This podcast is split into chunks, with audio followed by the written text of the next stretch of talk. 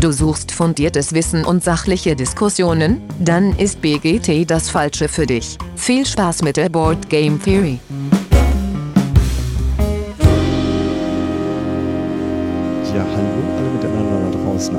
Endgeräten. Schön, dass ihr wieder eingeschaltet habt. Willkommen bei der Board Game Series. Eine neue Woche, eine neue Folge. Letzte Woche haben wir äh, leider aussetzen müssen, aber deswegen starten wir heute ganz frisch wieder durch. Und wie immer bin ich nicht alleine, sondern mit dabei sind der Patrick. Hi Patrick. Hallo. Und der Dennis. Hi Dennis. Hi Leute. Und jetzt, die aufmerksamen Hörerinnen werden es gemerkt haben, der Dennis klingt ganz anders als der Dennis sonst, weil es ist ein anderer Dennis. Und zwar haben wir heute äh, einen Gast bei uns im Podcast, und zwar den Dennis äh, vom Wolpertinger, der Spieleladen in Gütersloh. Ähm, ja, schön, dass ich hier sein darf. Ja, vielen Dank für deine Zeit. Äh, das wird, äh, da freue ich mich drauf, auf das Gespräch heute. Äh, genau, und wie wir das mit uns auch gemacht haben, damit die Leute dich so ein bisschen kennenlernen, Dennis, ähm, stell dich einmal doch ganz kurz vor. Wir fangen an mit der Frage, warum überhaupt Brettspiele? Tja, da muss ich aber ganz lange zurückkramen in meinem Kopf. Weil das ich ist echt, kein Problem. Weil ich schon, also, ja, wie lange spiele ich schon Brettspiele? Bestimmt 22, 23 Jahre. Ich glaube tatsächlich durch einen Kumpel, der hat damals äh, Warhammer Fantasy gespielt und äh, habe das bei ihm immer aufgebaut gesehen und ich glaube, so bin ich quasi über den Tabletop in die ganze Spieleszene reingekommen. Dann hat man Magic gespielt und andere Tabletops, Brettspiele, also da spielst du eins, spielst du alles. Also bei mir ist das zumindest so.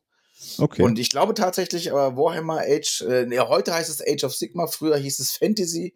Damit bin ich tatsächlich, davon hab, wie alt war ich? 17, 18, glaube ich, habe ich mir die erste Grundbox damals gekauft. Mit äh, Orks und äh, Imperium war das. Cool. Und dann, wie gesagt, ist man dann irgendwann mal so, oh, es gibt eine Spielemesse, ja, fährt man zur Spielemesse, ja, dann ist sowieso alles vorbei, wenn man da einmal war. Ja, das ist richtig. Aber es ist schon dann ein krasser Einstieg, ne? Über Tabletop ähm, hatten wir es auf jeden Fall bisher noch nicht bei uns. Äh, hat noch keiner gesagt, dass er über Tabletop eingestiegen ist. Ja, zumindest ist das das erste Woche. Also klar hat man als Kind irgendwie mal Hotel gespielt oder ne, irgendwelche, ja, ja. irgendwelche Spiele, aber das, das würde ich jetzt noch nicht sagen, so als super Hobby, aber ich glaube wirklich mit, mit äh, Warhammer ist das dann angefangen. Cool. Ähm, äh, ist das dann auch so, so ein Grund, warum es bei dir im Laden auch viel so Miniaturbemal-Sachen gibt, weil, weil du so aus der Ecke kommst?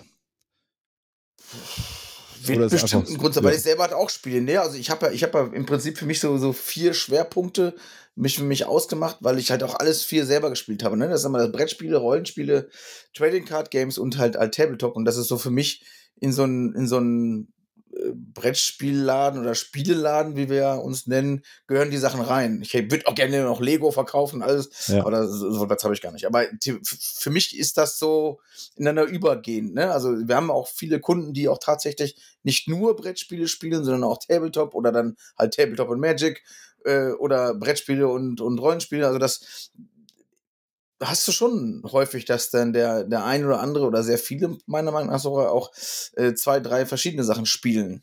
Okay. Oder cool. machen.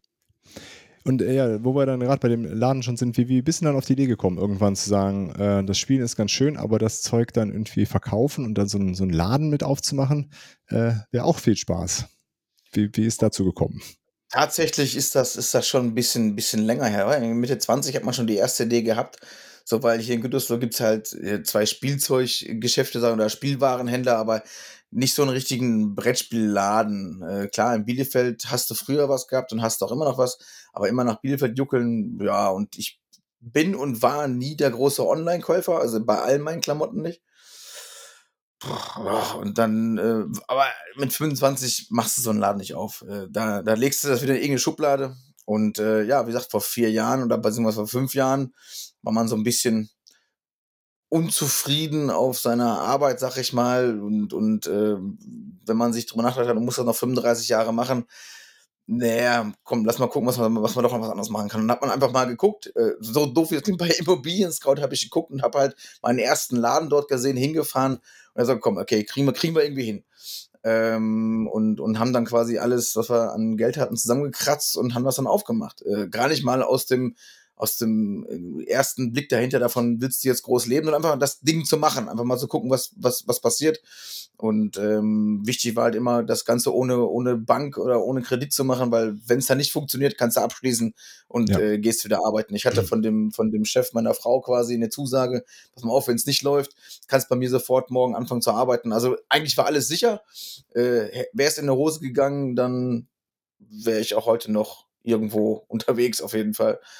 Und äh, so hat sich das ergeben. Natürlich, ähm, ähm, wenn man selber seit Jahren viele Brettspiele spielt, möchte man natürlich nicht nur diese 0815-Spiele den Leuten auch näher bringen, weil es ganz, ganz, ganz, ganz viel, ihr wisst es wahrscheinlich beide selber, äh, viel tolle Sachen neben dem Mainstream einfach gibt. Und das war, glaube ich, die, die, die, die Grundidee oder eine Community zu schaffen. Ne? Das, das machen wir auch sehr, sehr viel mit vielen Spielerabenden, haben wir das vor Corona gemacht und, und Turniere, das war uns immer sehr, sehr wichtig. Also mindestens zwei, dreimal die Woche haben wir wirklich abends den Laden bis 10 Uhr aufgemacht und haben dann für auch die Leute äh, einen Treffpunkt gehabt, einfach, dass sie auch was zocken können. Okay, cool. War das dann auch so ein bisschen, um überhaupt den Laden bekannter zu machen, quasi die, äh, die Idee dahinter? Ja, auch, ne, klar. Ja. Aber also ich glaube, wir haben unser erstes Turnier haben wir direkt am Eröffnungswochenende gehabt. Ja, cool. Äh, wir haben mich freitags aufgemacht, genau, freitags aufgemacht, samstags aufgemacht und am Sonntag hatten wir schon äh, unser allererstes Turnier, das war ein Zug um Zug Turnier. Und äh, das war so für uns so das Einfachste, irgendwie mal, komm, wir machen mal ein Zug, ja. Zugturnier. Und das war halt direkt mit irgendwie, weiß nicht, 16 Leuten oder sowas voll. Ja, cool. Ähm, und das hat sich dann so ergeben. Ne? Dann irgendwann machst du natürlich dann die erste Magic-Veranstaltung, dann machst du äh, das erste Tabletop-Turnier, ne? Und dann Brettspielabend. Das, das, das ist dann so ein anderer Übergang. Also wir hatten jetzt keinen Plan, so und so und so muss es sein. Ich glaube, das ist auch immer noch so. Es ergibt sich einfach irgendwie irgendwas, wachst du nachts auf oder morgen stehst du und sagst, ey, das ist eine Idee. Stellst der Frau vor oder wem auch immer, sprichst darüber und denkst dir, ja, das kann funktionieren. Dann probierst es und bisher hat, ich wüsste jetzt nicht, wie viele Events wir eingestampft haben wieder, aber im Großen und Ganzen glaube ich, dass wir die Ideen, die wir hatten, sind immer ganz gut angekommen bisher. Cool. Cool. Ähm, gut, dann, äh, wir, wir, reden ja gleich nochmal sowieso noch ein bisschen genauer über den ganzen Kram. Und dann ja. aber jetzt erstmal der, äh, der Name Wolpertinger. Der ist ja ein bisschen ungewöhnlich. Mhm. Äh, magst du das einmal kurz beschreiben für alle, die auch nicht wissen, was ein Wolpertinger denn überhaupt ist? Also, also, grundsätzlich ist es der Wolpertinger aus dem, aus dem süddeutschen Bereich und äh, ist halt ein Fabelwesen. Äh, wir haben, also die meisten sehen es auch so, das ist halt ein Hase mit Geweih und Vampirzähnen und Flügel. Gibt aber auch eine Kuh mit Flügel, also da ist dem keine Grenzen, weil es halt einfach ein Fabelwesen ist. Ähm, das, das Ganze ist durch denselben Kumpel quasi auch entstanden, der mich äh, zum Tabletop gebracht hat. Also ist der für viel verantwortlich. Ähm, äh, wir haben Rollenspiele gespielt und dann ging es halt irgendwie mal darum, ne, irgendwie braucht man ein Haustier oder sowas. Und dann hat er immer gesagt, wir, wir, äh, er will einen Wolpertinger mitnehmen. Und dann ja, damals so, kannte das überhaupt nicht. Und er kannte mhm. das damals schon. Und dann hat man sich halt äh, da, da pff, das mal angeguckt. Aber 20 Jahre später oder sowas vergisst du das einfach, ne? Und dann irgendwann sitzt du halt abends da mit der Frau. Ja, wie nennt man denn den Laden? Ja, irgendwie Spielladen oder dies oder das. Das ist irgendwie so super uninteressant, ne? Wir haben damals schon, wollten wir quasi schon eine Marke auch etablieren, ja. dass man halt auch wirklich weiß, der Wolpertinger ist der Wolpertinger, brauchst ein Logo dazu. Und meine Frau hatte, die kannte die Geschichte und sagte, pass mal auf, was hältst du denn davon? Wolpertinger, der Spielladen weil A, in OWL hat ein Wolpertinger eigentlich gar nichts zu suchen äh, und man ist halt sehr schnell im Gespräch. Und genauso war es am Anfang auch, weil genau die Frage, die du mir stellst, stellen oder haben auch sehr viele andere einfach gestellt, äh, äh, weil sie halt damit ja überhaupt nicht, was ist ein Wolpertinger? Ne? Und ja. schon bist du schon bist du im Gespräch. Ja, genau. Und äh, hat eine Freundin von uns dann das, das, das Logo gezeichnet und so ging dann eins in den anderen über. Das, das war quasi eine Idee von meiner Frau dann am Ende. Cool. Cool. Ich, ich, also mir gefällt der Name super. Also der Name, Name sehr gut und genau was du sagst, es ist quasi eine Marke. Man sagt ja Wolpertinger und dann äh, genau, weiß man schön genau. Bescheid. Das ist schon cool. Äh, ja, prima. Äh, und dann bräuchten wir noch so eine aktuelle Top 3 von dir. Boah, tut mich immer super schön, wenn mich ich weiß, fragt, was, alle. Ne, was ist dein Lieblingsspiel?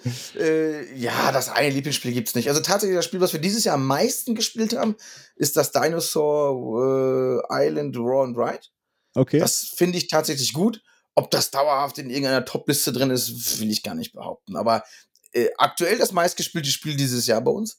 Ähm, wenn ich eine Top-Liste machen müsste, ist, glaube ich, auf jeden Fall Everdale mit drin. Jetzt, ich müsste, ich gucke mal ein bisschen so durch, was wir so haben. Das, das ist so. Ja, Too Many Bones, War Chest, das sind schon coole Sachen. Manche Spiele hast du halt erst relativ selten gespielt, so Vixia, das bringst du nicht jedes oder nicht jeden Tag auf den Tisch. Ja. Aber ist auch ein geiles Spiel. Also Top 10 auf jeden Fall. Aber also ein Everdell ist bei mir eigentlich, also Top 3, egal was passiert, glaube ich, wird ein Everdell immer in den Top 3 sein. Und ähm, ja. Escape Plan finde ich auch geil. Habe ich auch immer wieder gesagt, dass eigentlich immer in den Top 3 drin.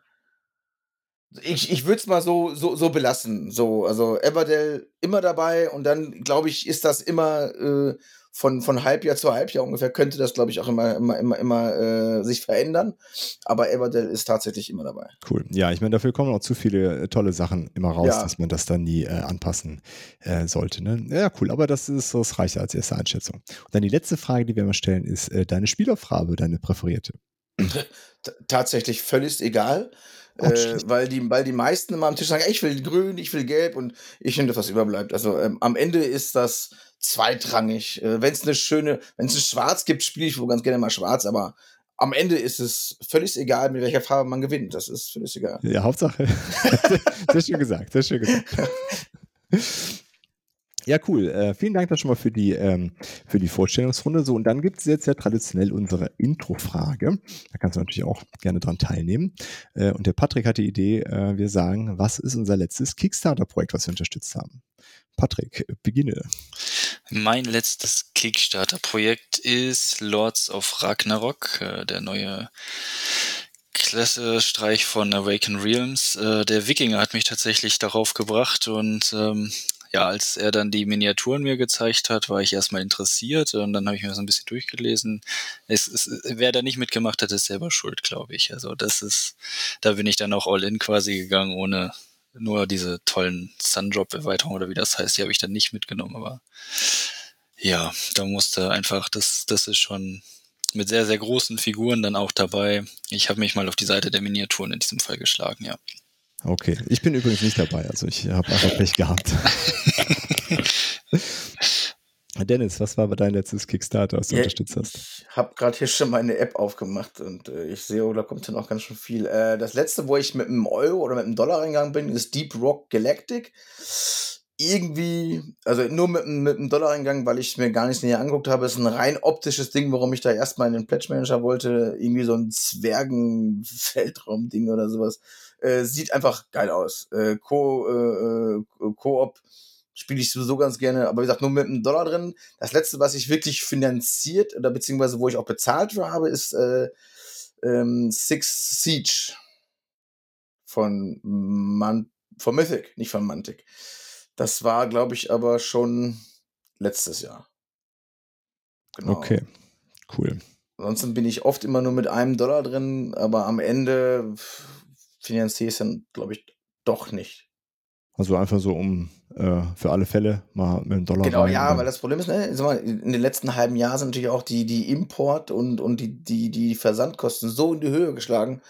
Ja. Und manchmal sagst du, okay, man, man, hat ja auch nicht unendlich Geld und dann lässt es lieber. Ja. Aber mit einem Dollar lässt es, hältst es dir halt offen, dann doch vielleicht auch noch mal reinzugehen.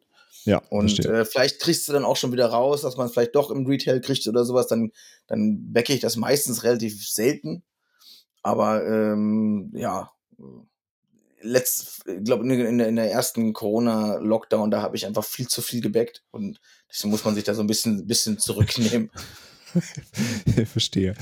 Ähm, ja, mein letztes, was ich gebackt habe, auch äh, komplett äh, schon bezahlt im Pledge Manager ist Age of Galaxy, so ein äh, 4X Space Game in einer kleinen Box mit einer kurzen Spielzeit. Ähm, genau, das hat irgendwie äh, ganz gut funktioniert. Hat der Lars äh, empfohlen hier aus dem Podcast und ähm, bin mal gespannt, was das kann. Sah ganz gut aus, war auch ein äh, okayer Preispunkt.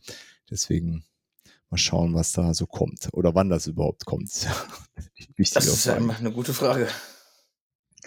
Genau, ja, das waren äh, unsere Intro-Fragen und dann ähm, kommen wir dann jetzt so mal ans Eingemachte, Dennis, und wollen so ein bisschen mehr aus, aus dem Leben eines Brettspielladen- oder Spielladenbesitzers hören. Ähm, genau, wir hatten es ja eben schon mal so ganz kurz, so die erste Frage, was, äh, ähm, was, was, was gibt's bei euch alles? Also, das ist eben schon mal ganz kurz angesprochen, aber führ das doch mal so ein bisschen aus. Was genau, kann also ich bei mal, euch im Laden kaufen? Mhm, genau, also mal, unser, unser Hauptaugenmerk sind schon äh, Brettspiele, davon würde ich sagen, pff, 80% auf Deutsch und 20% Englisch. Mhm. Also wir haben schon eine relativ gute Abteilung, glaube ich, äh, die sich sehen lassen kann im englischen Bereich. Äh, wir legen los, würde ich sagen, mit wenig Spielen dann ab vier Jahre. Also Kinderspiele sind jetzt nicht unser Schwerpunkt. Dafür haben wir halt zwei Spielwarenhändler gedürft. Da muss ich noch, noch einen Platz dafür noch nehmen. So ab, ab vier geht's bei uns los. Ja, wir haben dann Rollenspiele, Trading Card Games natürlich als Hauptschwerpunkt dort äh, Magic. Ähm, Pokémon, Yu-Gi-Oh! haben wir drin, Metazoo, was ich selber noch gar nicht kenne, war jetzt irgendwie so der heiße Scheiß aus den USA, irgendwie was das äh, angeht.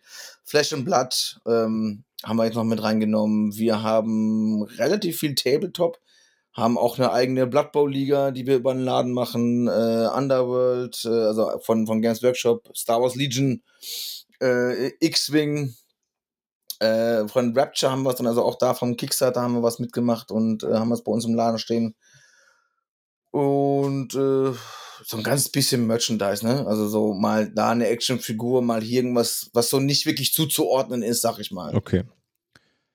Ist das dann mehr diese, dieses Merchandise-Zeug so einfach, weil du selber Bock drauf hast äh, oder dann hier und da mal was Cooles äh, siehst, wo du denkst, Genau, okay, jetzt genau. nimmst du den Laden mit auf? Genau, wie kommt das zustande? manchmal sieht man was und denke ich mir, ach komm, das kann ich mir das ins Regal stellen. Das wird bestimmt, oft hast du halt, du kaufst halt, wenn du so, so spezielle Sachen kaufst, hast du direkt so Kunden direkt im, im Kopf. Und äh, oft passt das dann auch. Und äh, wie gesagt, Comics haben wir übrigens auch, genau. Äh, Comics haben wir aber dann da auch der große Schwerpunkt halt äh, Splitter Verlag aus Bielefeld, weil die halt quasi fast nebenan sind. Ähm, aber wie gesagt, manchmal gefällt es mir selber und dann würde ich selber auch mit nach Hause nehmen, wenn ich es nicht verkaufe. Und dann, dann hat man zumindest einen Abnehmer. Cool. Okay, ja, spannend, wie das da so dann zustande kommt. Ähm, ja, und wie, wie, äh, also okay, da- das ist da so Sachen, die einfach irgendwie so reinpassen. Und die anderen Sachen würde mich ja auch mal einfach interessieren, wie, wie du das so auswählst. Okay, es gibt so wahrscheinlich einfach die Sachen, die eh gehypt sind gerade und wo über alle Mhm. reden, aber das sind ja nicht alle Titel. Also wie, wie machst du so eine Auswahl? Was nimmst du im Laden auf? Weil unendlich Platz hast du ja wahrscheinlich nicht. Nee, nee, nee. Wir sind zwar jetzt gewachsen im letzten halben Jahr, aber jetzt ist auch schon wieder zu eng fast. Ähm, tja, wie mache ich das? Also, ich sitze tatsächlich abends vorm Rechner und gucke mir die Spiele an, die irgendwann dann mal kommen. So wie man es mit seinem Hobby auch macht. Also Okay. guckst du BGG durch, guckst du das durch, guckst halt, was dann halt äh, die, die Distributoren quasi äh, alles Neues gelistet haben und wenn, du Glück hast, gibt schon ein Video aus der, aus, der, aus der USA oder sonst woher. Und dann guckst du an, könnte das was sein, könnte es nicht sein. Manchmal, gerade bei den nicht-Mainstream-Spielen, guckst du halt auch viel auf die Optik. Wenn du jetzt nicht viel rauskriegen kannst über das Spiel, guckst dir das Cover an, so, oh, das sieht geil aus, probierst du mal aus. Ne? Das kann Okay. halt dann voll in die Hose gehen, kann aber auch äh, äh, dann einschlagen, weil das die Schwierigkeit ist, du kannst halt nicht einen Hype ein Dreivierteljahr oder Jahr vorher voraussagen, weil gerade die Sachen, die aus Übersee kommen, die sind halt sehr früh gelistet. Und ich sag mal, teilweise bestelle ich heute Sachen, die dann vielleicht im Oktober kommen. Zählt auch für die deutschen Spieler, me- meiner Meinung nach. Ne? Also du beschäftigst dich ja jetzt schon damit, äh, als Händler, was nimmst du zu, zu, zur heißen Phase, also Spielemesse Essen, was nimmst du da in Ware auf? Weil ich mal bei 1500 Neuheiten, vielleicht kannst du 100 davon aufnehmen. Okay. Ne? Und dann da, da musst du jetzt, so wenig wie du weißt, ist das, glaube ich, ganz viel Bauchsache. Also das, da gibt es keinen stringenten Plan, das und das, das wird, wird gemacht. Die Hype-Titel, beziehungsweise die großen Titel von den großen äh, Cosmos, Pegasus, äh, Asmodee, wie sie auch alle heißen, die nimmst du automatisch in, in, in, äh, äh, mit auf. Da guckst du auch gar nicht groß drauf, da guckst du halt nur, okay, was schätzt du selber ein, wie ist die Nachfrage, machst du eher ein paar mehr oder eher ein paar weniger. Und äh, aber die spezielleren Sachen oft auf gut Glück oder weil du halt selber es spielen würdest, glaube ich. Also Da ist schon viel Bauchgefühl, ja, will ich spielen, gefällt mir, das nehmen wir mit auf. Cool. Ja, spannend, dass das dann auch so lange im Vorfeld äh, passieren muss, wo man dann noch so wenig über die Spiele wahrscheinlich auch weiß. Das hast du ja wahrscheinlich auch noch nie in echt gesehen dann. Oder auch gar nicht die Möglichkeit. Nee, nee teilweise nicht, teilweise nicht. Ähm, ich, ich, ich weiß auch nicht, ob ich da jetzt die Ausnahme bin, ob das alle anderen auch so machen. Ich, ich glaube, also äh, meine, meine, meine äh, Distributoren sagen immer, ich wäre so schnell mit dem Bestellen. Also ich bin sehr früh immer dran. Das heißt also, aufgrund der eigenen, ja, wie man das sagen, man ist ja selber heiß auf gewisse Titel. Mhm. Also guckst du halt auch dementsprechend einfach früh, was, was, was könnte was sein. Äh, Ich, ich kann kaufmännisch vielleicht nicht das Richtige sein, wenn man halt zehnmal einen Fehlgriff hat, dann hat man halt zehnmal einen Fehlgriff, was sich so ein kleiner Laden eigentlich auch nicht erlauben kann. Ähm, aber es ist wirklich eine Gefühlssache. Also da gibt da gibt's jetzt nicht so, so die Punkte abhaken, wie viel Spieler, wie viel das, wie viel das, sondern einfach äh, vom Gefühl her kann das, kann, kann das Spiel was. Und äh, selbst, ich sag mal, klar, BGG ist nicht immer ein Hinweis, aber wenn da jetzt 50 Kommentare sind oder 50 Bewertungen und da ist jetzt keins dabei, Kickstarter kam zu spät, deswegen ist es scheiße, sondern man liest sich durch, was sie schreiben und daran kann man auch schon was kriegen, weil es vielleicht schon einer gespielt hat irgendwo mhm. oder gesehen hat oder einen Prototypen in der Hand hatte. Äh, damit kriegst du natürlich auch schon äh, was raus, aber am Ende ist es dann eine Gefühlssache. Ah, cool, spannend. Ja, okay, und dann wir müssen, äh, hast du wahrscheinlich auch gedacht, wir müssen auf jeden Fall über das Thema Corona mal so ein bisschen sprechen. müssen wir das? so ganz grob zumindest. Na, alles gut, alles äh, gut.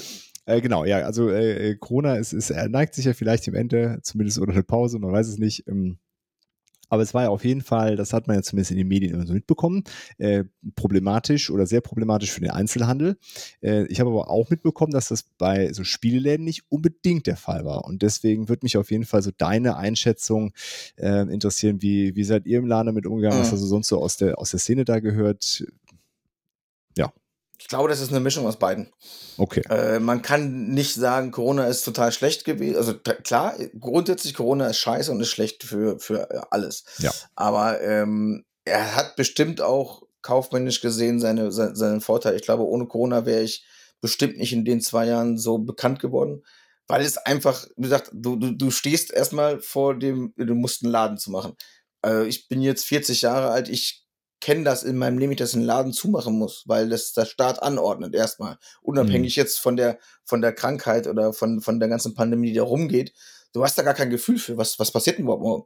So, was ist denn morgen? Wovon zahle ich denn mein Essen zu Hause? Ja. Also du hast da kein Einkommen, theoretisch erstmal. So, und dann, ja, pff, machst du mal ein Video. Machst du einfach ein Video, um mit den Leuten, die sonst immer mit dir äh, im Laden schnacken oder einfach in Kontakt zu bleiben. Und dann hat sich das natürlich gerade am Anfang so krass entwickelt. Da haben meine Videos haben jeden Tag 5000 Leute geguckt. Das ist jetzt schon lange nicht mehr so. Aber ganz am Anfang war ich halt der, der Erste oder der Einzige, der halt einfach Videos aus dem eigenen Laden gemacht hat, um die Leute mit denen zu quatschen. Und ich habe jetzt nicht über mein Leid geklagt, sondern ich habe einfach erzählt, ey, was ist denn Neues gekommen? Was haben wir denn an Spielen und was habt ihr so gemacht? Und was haben wir gezockt? Und das kam wohl ganz gut an und dadurch hast du natürlich, dann kriegst du natürlich eine Reichweite. Mhm. Leute gucken dir zu, Leute hören dir zu und denken sich, okay, so ist zumindest das, was man jetzt so hört, der kommt mir ganz sympathisch rüber, dann fahre ich da mal hin, wenn er wieder aufhat oder ich bestelle mal von dem was und ähm, äh, das haben wir wohl ganz ordentlich gemacht und ich glaube, das wäre ohne Corona hätte ich vielleicht nicht die Idee gehabt, ein Video zu machen. Ja. Würde ich jetzt mal sagen. Ne? Also das, ich kann es nicht, ich weiß es nicht. Vielleicht wäre ich auch irgendwie so drauf gekommen, aber ich, das war auf jeden Fall ein Punkt, wo ich sage, ähm, ja, da musst du was machen. Auf der anderen Seite natürlich, äh, wir als Laden haben sehr viele Veranstaltungen gemacht und von diesen Veranstaltungen hast du natürlich auch gelebt. Ne? Wenn du, wie gesagt, was ich schon ganz am Anfang sagte, so drei, vier Mal in der Woche bis 10 Uhr auf hast und dann hast du den einen Abend mit Brettspielen, dann hast du Tabletop, dann hast du äh, äh, Brettspiele. Wenn die Leute im Laden sind, äh, generieren die natürlich auch Umsatz. Ist klar. Kein, keiner geht in den Laden, spielt und geht wieder raus und kauft gar nichts. Also das ja. ist sehr selten. Die trinken zumindest dann mal was äh, oder essen was. Aber wenn du in dem Laden bist, dann lässt du auch schon mal Geld da. Und äh, das fällt auch auf einmal weg. Ne? Also das, das, das, das ähm, hast du dann schon gemerkt. Und ähm, ich glaube, der riesengroße Wachstum, also was man natürlich gehört hat, dem, dem ganz großen Gewinner ist, glaube ich, Amazon, auch in der Spielebranche, mhm. weil der der neu dazugekommene ist vielleicht dann das erste Mal in den Laden gekommen oder äh, wie auch immer oder, oder hat sich beraten lassen, guckt dann natürlich im Internet, weil der Laden vielleicht zu hat und sieht halt Amazon. Amazon bietet dir halt viel und bietet natürlich auch teilweise ganz schön krasse Preise, zumindest von den Mainstream-Spielen. Ja. Ähm, ne? Es gibt halt diverse Verlage, die da halt einfach super billig verkaufen, auf Deutsch gesagt. Da kann kein Laden vor Ort mitbieten.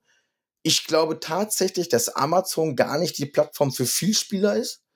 Äh, bestimmt auch mal, aber ich glaube, also ich betitel mich als Vielspieler. Ich habe, glaube ich, meinen Lebtag Amazon US habe ich, glaube ich, mal drei Spiele bestellt, aber in Deutschland habe ich keine Spiele bestellt.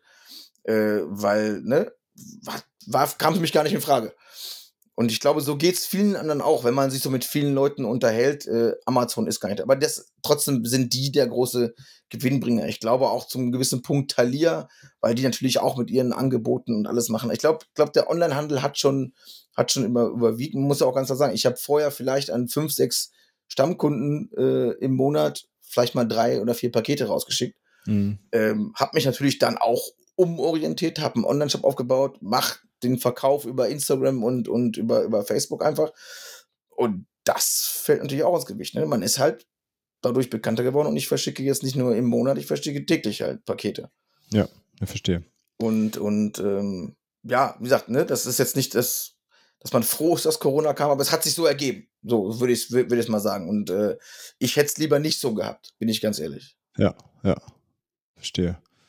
Äh, ja, klar, also äh, das ist ja einfach eine Chance, die, die sich da ergeben hat und es ist ja auch cool, dass es dann irgendwie so geklappt hat, aber ja, wäre schöner gewesen, wenn es anders gelaufen wäre, aber ja. ist auf jeden Fall gut zu hören, dass, ähm, ähm, dass du da irgendwie was gefunden hast, was dann für dich oder für den Laden gut funktioniert hat. Ja, ne, wir, weil wir haben uns ja tatsächlich dann, ich glaube, ich glaube, mittwochs musste man den ersten Tag, glaube ich, zumachen oder dienstags, ich weiß, mittwochs oder dienstags war das, glaube ich, äh, jetzt knapp vor fast äh, zwei Jahren, glaube 17. Mhm. oder 16. März war das.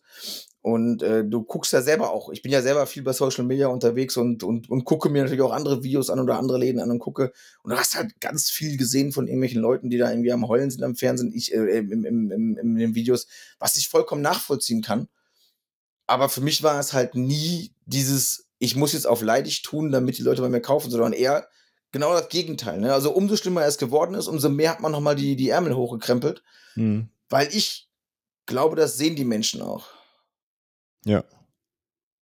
Ja, verstehe. Ja, und hat ja anscheinend auch gut funktioniert. Ne? Also, du hast ja gesagt, du bist jetzt in einen größeren Laden gezogen. Ähm, und ich erinnere mich auf jeden Fall auch. Ich habe deine Videos auch äh, gerade in der Anfangszeit immer gern gesehen und gedacht, cool, da, da geht es einfach weiter, als ob gar nichts genau, wäre. Genau, so ist es. Es, es geht äh, aber weiter, genau hat schon dann auch manchmal so einfach gut getan zu sehen. Da, äh, da geht es dann halt weiter. Ja. Ähm, genau, du hast ja gerade schon gesagt, dass sicherlich so die, die großen Online-Händler ähm, sehr, sehr davon profitiert haben. Und jetzt hatte ich so im Vor in dem Vorfeld so ein bisschen recherchiert und ähm, einen Artikel bei Kulturgut Spiel gefunden, dass insgesamt äh, die letzten zwei Jahre Umsatz ist ja, also es steigt ja seit einiger Zeit der, mhm. der ganze, äh, ganze Markt und jetzt in den letzten zwei Jahren dann nochmal irgendwie ein Stück mehr. Ähm, Genau, und ein großer Prof äh, Gewinnbringer davon sind wohl auch die, Online die großen Online-Händler und im Fachhandel, äh, zumindest da die Zahlen war, ein Umsatzrückgang so von 15 Prozent. Ähm, so, und das ist natürlich so ein bisschen schwierig jetzt. Im Artikel wurde das ja nicht weiter differenziert. Ne? So, man mhm. ist ja eben schon eine Mainstream und so die Vielspieler-Sachen. Mhm. Ähm, da würde mich dann nochmal so ein bisschen deine Einschätzung interessieren. Also, wie, also du, du wirst ja wahrscheinlich, oder wie viel Mainstream-Kram verkaufst du? Oder ist das dann mehr so dieser Feedspieler-Kram und hast du da irgendwas davon gemerkt, dass es weniger geworden ist oder eher mehr geworden ist? Ist eine, ist eine interessante Frage. Ich glaube, dass sich das tatsächlich in diesen zwei Jahren auch verändert hat. Also es mhm. ist nicht gleich geblieben. Also tatsächlich in dem ersten Lockdown, der da über sechs Wochen war, äh, habe ich tatsächlich noch nie so viele Katans verkauft, wie ich es vorher gemacht habe.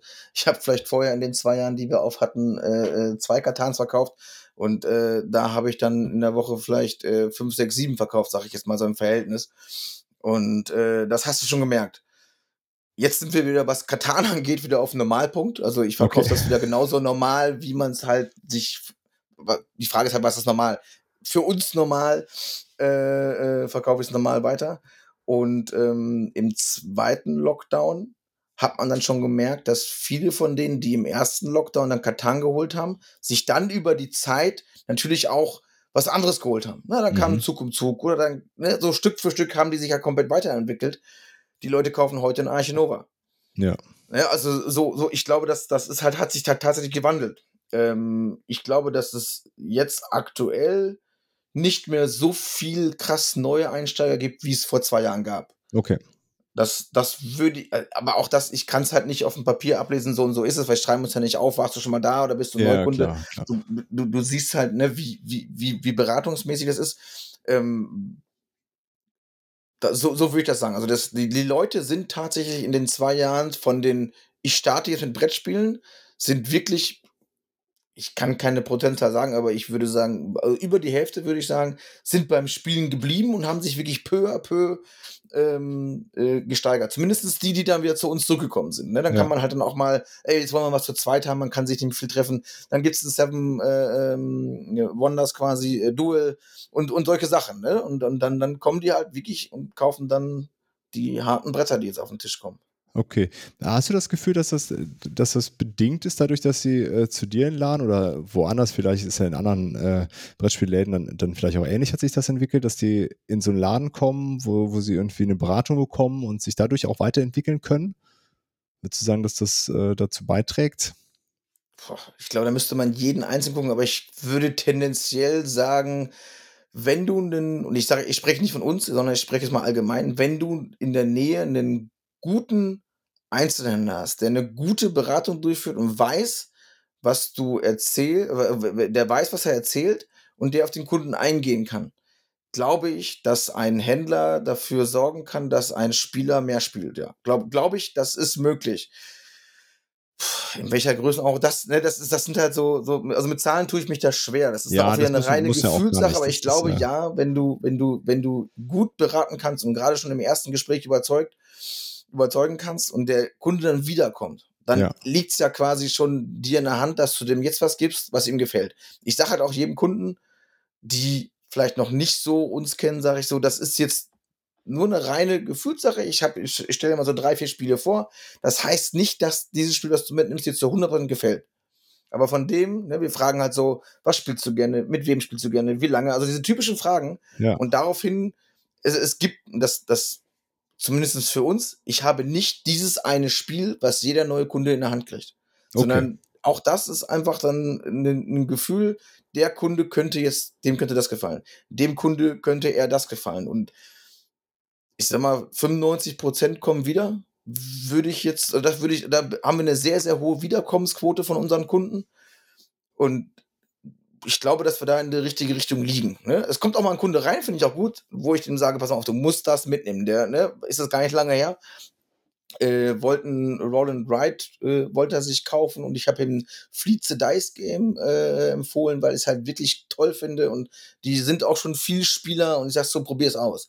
Und er hat ihm halt überhaupt nicht gefallen. Ne? Auch das passiert halt einfach. Ja. Ne? Das wäre ja auch gelogen, man sagt, na, jedes Spiel, was man empfiehlt, das trifft auch. Das, ja, das ist es halt nicht.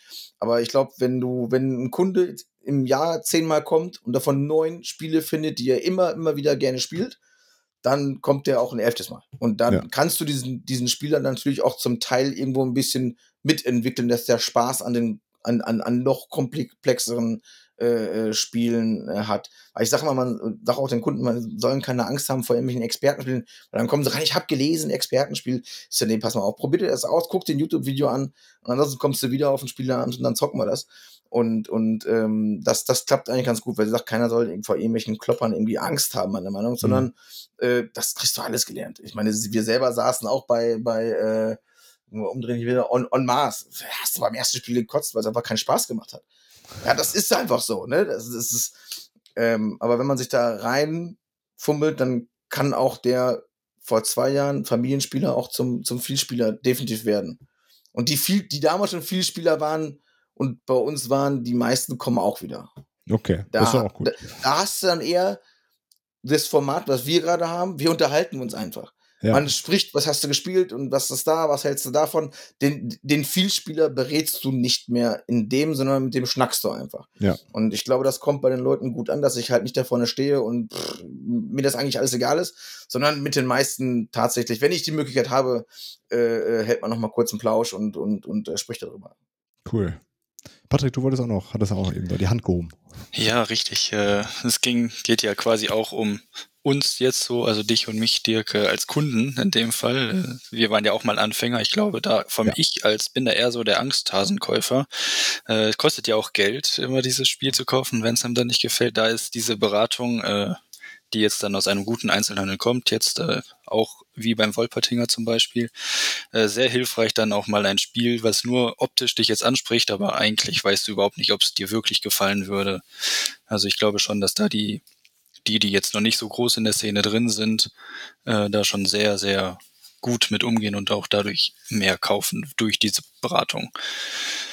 ähm, anders, also zumindest jetzt ich hätte, glaube ich, sonst nie angefangen, hätte ich da nicht irgendwelche Beratungen in bestimmten Spielen bekommen, ist das was für mich oder nicht. Ich glaube, dann wäre mein Regal jetzt nicht so groß, wie es jetzt ist. Das, das höre ich öfters irgendwie, dass die Regale immer voller werden und nicht mehr wissen, wohin. Aber ich, ich spreche da wirklich, glaube ich, für, für auch für, für alle Spieleläden. Ich arbeite ja auch mit relativ vielen in Deutschland zusammen. Ähm, ich glaube, eine gute Beratung macht einfach auch den Einzelhandel heutzutage aus und nur mit einer guten Beratung wirst du auch überleben. Ja. Also ich als Kunde kann das auf jeden Fall auch bestätigen. Ich gehe auch gern in, äh, in Fachhandel äh, äh, und lass mich da auch beraten oder schnack einfach mit denen und kann das auch jedem empfehlen, der, der sagt, äh, hat das irgendwie noch nie gemacht und bisher nur online bestellt. Macht das ruhig mal, geht mal raus, sucht euch einen Spieleladen aus bei euch in der Nähe, geht da mal hin. Ähm, ist schon nochmal was anderes, als das irgendwie auch in dem Talia zum Beispiel. Da, die haben ja auch oft relativ gute Auswahl an, an Brettspielen, auch vielleicht so ein bisschen aus dem Spielspielerbereich, aber einfach in so einen, in so einen Fachhandel zu gehen, äh, ist schon nochmal eine andere Erfahrung. Gerade im Brettspielbereich, finde ich, äh, lohnt ja. sich das. Wenn man das noch nicht gemacht hat, tut das mal. Äh, genau, dann auch direkt ja schon, äh, Onlinehandel hatten wir jetzt auch schon angesprochen. Ähm, ja, und du hast ja auch schon gesagt, im Grunde kann man nicht mit denen, also preistechnisch hast du ja keine Chance, mit denen zu konkurrieren. Nein. Ähm, aber irgendwas muss man ja machen äh, und sich anders positionieren. Jetzt hat es schon gesagt, Beratung ist sicherlich ein, ein großes Ding. Mhm. Äh, was würdest du noch sagen? Was ist so ein, also was macht ihr? Wo, wo hättest du das allgemein das Gefühl, das ist was, was den Einzelhandel auszeichnet, also abgesehen von der Beratung? Mhm. Ähm, also klar, also, also ich mache ja nicht die Beratung ja tatsächlich nicht nur vor Ort, sondern wir beraten ja, ja auch online. Ne? Also ich, mit mir kann man telefonieren, ich gehe durch die Regale und dann kann der andere vom Rechner halt auch gucken. Ich schicke Bilder durch, ich schicke, wenn mich einer sagt, gib mir mal einen Tipp für ein Zweispielerspiel, dann gehe ich durch die Regale, mache Bilder und sage, hier, guck dir mal die und die an. Also wir beraten auch online. Ich glaube, warum vielleicht wir auch jetzt ein bisschen bekannter geworden sind, ist, glaube ich, wirklich die Situation, dass wir diese Videos gemacht haben. Also ich kriege da immer wieder Rückmeldung, ich bin nur zu dir in den Laden gekommen, weil ich das mir mal angucken wollte. Um, das macht, glaube ich, viel aus. Ich glaube, dass die Menschen auch, also zumindest also im Vielspielerbereich, die sind gewillt, mehr auszugeben, wenn sie vielleicht das Geld jemanden geben, der selbst auch aus der Szene ist. Also ich bin ja kein aufgesetzter Kaufmann. Also ich habe nie Kaufmann gelernt in dem Sinne. Ähm, habe das mal in der Schule vor Jahren gemacht im, äh, im, im, im Fachabi und habe es in meiner Weiterbildung auch gemacht, aber ich bin kein gelernter Kaufmann. Und ich glaube, dass das das merkt man, das klingt jetzt irgendwie negativ, das merkt man auch. Ich glaube, man merkt, dass ich selbst ein Vielspieler bin. Ja. Und ähm, äh, auch heiß auf Sachen. Ich, wie gesagt, ich mache Kickstarter mit, ich, ich zocke gerne, bin, kauf auch einfach impulsmäßig mal irgendwie mal ein Spiel, äh, weil es mir optisch gefällt. Also eigentlich bin ich der, der Vielspieler, wie man ihn sich vorstellt. Ähm, ich wäre, glaube ich, mal selber der beste Kunde so ungefähr. Ich, sag, ich, ich gucke auch immer zu meiner Frau. Manchmal gibt es Tage, komme ich morgens in den Laden, denke mir so, boah, heute gefällt mir meine Auswahl irgendwie nicht. Da hast du so einen Tag, ey, heute kann ich nicht mitnehmen. Aber immer mehr oder fast immer komme ich in den Laden, ich könnte heute das mitnehmen, könnte das mitnehmen.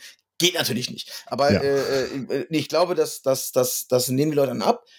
Was ich eben schon sagte, ich glaube, wenn die Beratung auch ehrlich ist, auch zu sagen, wenn jemand kommt, äh, ich glaube, am Wochenende hat sich da irgendein Spiel, wollten, wollten Leute, ähm, die spielen zu zweit und wollten sich Adele kaufen. Jetzt das, was sagen wir, ich so Leute, ich, ich bin mir, ich habe selber nicht gespielt, aber man liest sich natürlich auch in die Spiele alle rein. Ja, klar. Ähm, ich bin mir nicht sicher, ob Adele ein Spiel ist, was das zweit gut funktioniert. Ich weiß nicht. Vielleicht äh, hat es von euch noch einer gespielt. Äh, oder vielleicht ist es auch zu zweit richtig geil, aber bei einem One versus Many tue ich mich schwer mit, das zu zweit zu spielen. Ähm, und sagt das dann auch, ich so, kauft euch das Geld lieber was anderes. Und äh, ich glaube, das kommt bei den Menschen einfach an, dass sie auch wieder in den Einzelhandel gehen. Andererseits, glaube ich, gibt es Menschen, die wirst du auch nie in Einzelhandel ziehen können. Die gucken auf die letzten 20 Cent auf Deutsch gesagt, die brauchen dann auch da einen Gutscheincode für Spieleoffensive da und da am besten noch Versand sparen und äh, aber da äh, ab 30 Euro Versand kostenfrei, die wirst du niemals in den Laden kriegen. Und wenn sie in den Laden kommen, sagen, ist alles scheiße, weil alles teuer ist. Also ich glaube, das gibt's halt auch, aber das ist diese Vielspielerblase auf Deutsch gesagt. Ähm, der, der, der geneigte Kunde geht, glaube ich, gerne durch die Stadt. Und äh, das merkt man auch. Dass die Leute einfach auch dann mal samstags oder freitags flanieren gehen. Ne, bei dem Wetter jetzt, bis es ein bisschen besser wird, merkst du auch, Leute sind wieder besser gelaunt. Und ähm, deswegen, viele sagen immer, die, die, die, die Einzelhändler werden, also generell die Einzelhändler werden aussterben. Ich glaube das nicht. Die, Die Innenstädte werden in 20 Jahren anders aussehen, aber ich glaube, der, der Fachhandel wird nicht aussterben. Okay. Also ja, guter, gutes Stichwort gerade. Wie ist das denn? Kommen da Leute auch einfach mal so in den Laden rein, die, die quasi dran spazieren und denken, das ist ja spannend, da gehe ich mal reingucken. Ja, Habt ihr, ja, tatsächlich, tatsächlich. Ähm, vielleicht haben wir natürlich auch jetzt den Vorteil durch unseren Umzug, äh, wir haben halt quasi äh, fünf Meter neben uns, äh, ich würde fast sagen, den besten Klamotten, Skateboard, äh, urbanen äh, Klamottenladen bei uns um die Ecke, den, den Zigzag. Und ähm, da gehen halt viele hin von 16 bis äh, äh, ähm, oben, oben offen, sag ich mal. Und du musst halt, um aus der Fußgängerzone in den Laden zu Fuß zu gehen, gehst du an unseren Laden vorbei. Okay. Und dann siehst du schon oft, okay, die gehen jetzt nach Zigzag und kommen danach nochmal zu uns rein. Und da ist schon eine Synergie da, die man halt schon merkt. Ähm, unserem alten Laden waren wir tatsächlich auch vom Auto her so ein bisschen unscheinbar. Also ganz viele haben uns tatsächlich jetzt erst kennengelernt und gesagt, oh, ich wünsche euch viel Erfolg. Ich so, ja, wir werden diese Woche vier Jahre so ungefähr. Äh, uns gibt's schon ein bisschen. Und äh, die gehen dann einfach, weil sie es gesehen haben, so, das gucke ich mir mal an. Ähm, dann waren wir letztes Jahr natürlich auch in fast jedem Stadtmagazin, wo wir umgezogen sind. Ähm, dann kommen wir da mal rein und gucken tatsächlich. Also okay. du, man hat auch Leute, klar, die einfach mal vorbeigehen. Und das, obwohl wir nicht in der Fußgängerzone sind. Weil die Mieten kann man eh nicht bezahlen. Okay, ja, cool. Sind das dann so Leute, die dann auch, ähm, auch tatsächlich was mitnehmen oder ist einfach, einfach mal so Interesse zeigen an dem, was da so abgeht? Ich würde sagen, 80 Prozent nehmen was mit. Cool.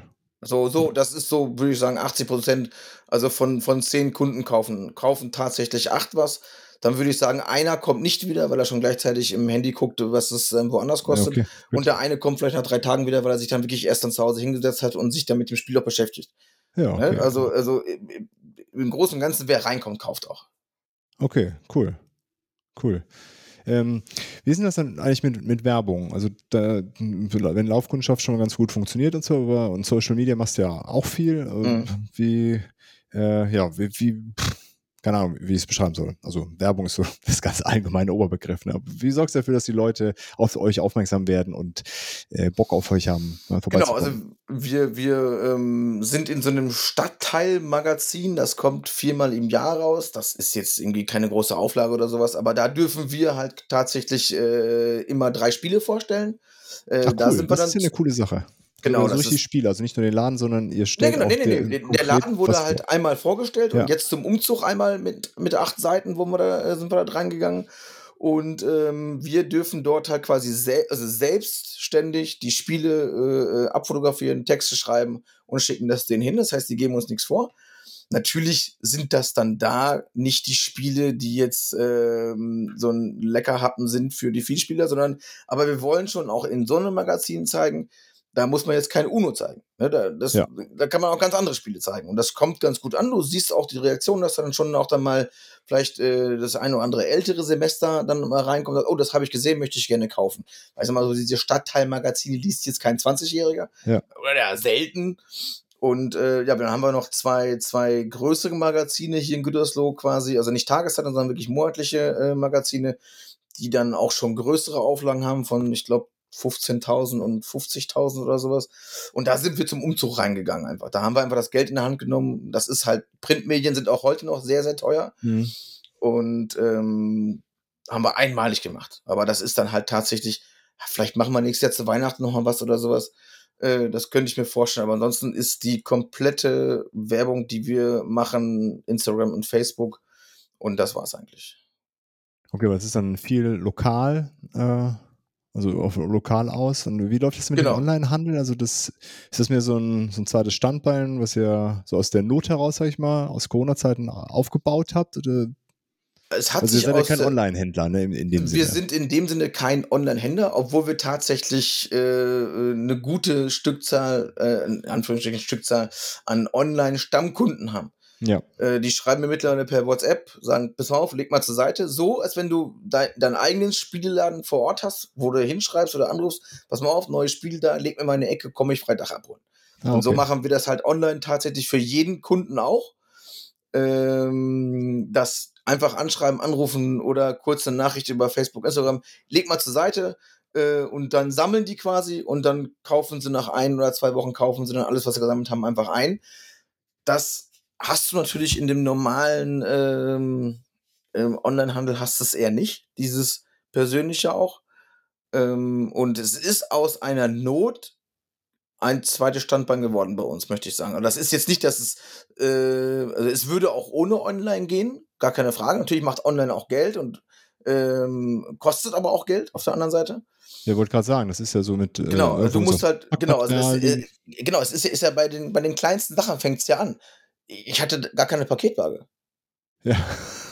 Also das ja, ist so, okay. so, so, so, Kleinigkeiten, keine Paketwaage, sondern hast du dann, dann, dann deine DHL-Label immer auf, auf DIN A4-Seite gedruckt. Ja, dann holst du einen DHL-Drucker, dann musst du Papier äh, äh, um, zum Einpacken und mittlerweile recyceln wir wieder sehr viel. Wieder. Zwischen, zwischenzeitlich haben wir tatsächlich äh, Kartons, alles, also wirklich relativ viel eingekauft, viel Geld für ausgegeben. Mittlerweile bin ich eher wieder auf dem Ding, kommen wir recyceln lieber mehr, bevor man immer alles in den Container bringt. Und ähm, aber das kostet halt auch. Ne? Du musst dann natürlich auch als Ladenlokal, musst du natürlich irgendwann auch versandkostenfrei anbieten. Das heißt, wenn natürlich ein Kunde äh, vor Ort geht und was einkauft, hast du natürlich mehr von, als wenn es online. Ne? Mhm. Das ist halt so, wenn ab irgendwann zahlt halt den Versand. Ähm, aber es ist ein ein Dreiviertel-Standbein dazu geworden, sag ich mal. Also wenn cool. jetzt, wenn jetzt äh, der Laden macht, sag ich mal, so 85, 90 Prozent aus, aber 15, 15 Prozent so über dem Daumen macht online bei uns aus. Vielleicht manchmal auch 20, je nachdem, was man so für Neuheiten kriegt, dann kann da auch mal mehr rausgeschickt werden. Cool. Gut, ist ja gut, dass man auch so ein bisschen äh, so die Fühler ausstreckt und nicht nur lokal äh, dann agiert. Ja, ja. trotzdem diese, diese persönliche äh, Beratungskomponente weiterhin genau. hat und dieses Gefühl, dass man im Laden nebenan einkauft. Das wollen wir zumindest vermitteln. Ich, ich tippe, das funktioniert zumindest zum, zu Teilen ganz gut. Cool. Ja, Patrick, hast du noch Fragen? Mir sind die Fragen jetzt ausgegangen. Ich glaube, du hast alle Fragen gestellt, die es zu stellen gibt. Gut.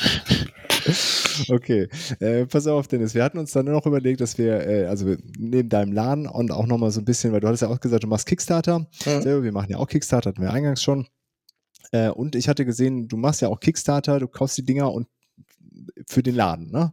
Hat dich, äh, zumindest hatte ich das Gefühl, auch, ja. dass das, äh, ja, das ja, genau, genau, genau. Äh, genau, deswegen hat mir gedacht, wir quatschen noch so ein bisschen allgemein über, mhm. äh, über Kickstarter äh, und allgemein Crowdfunding.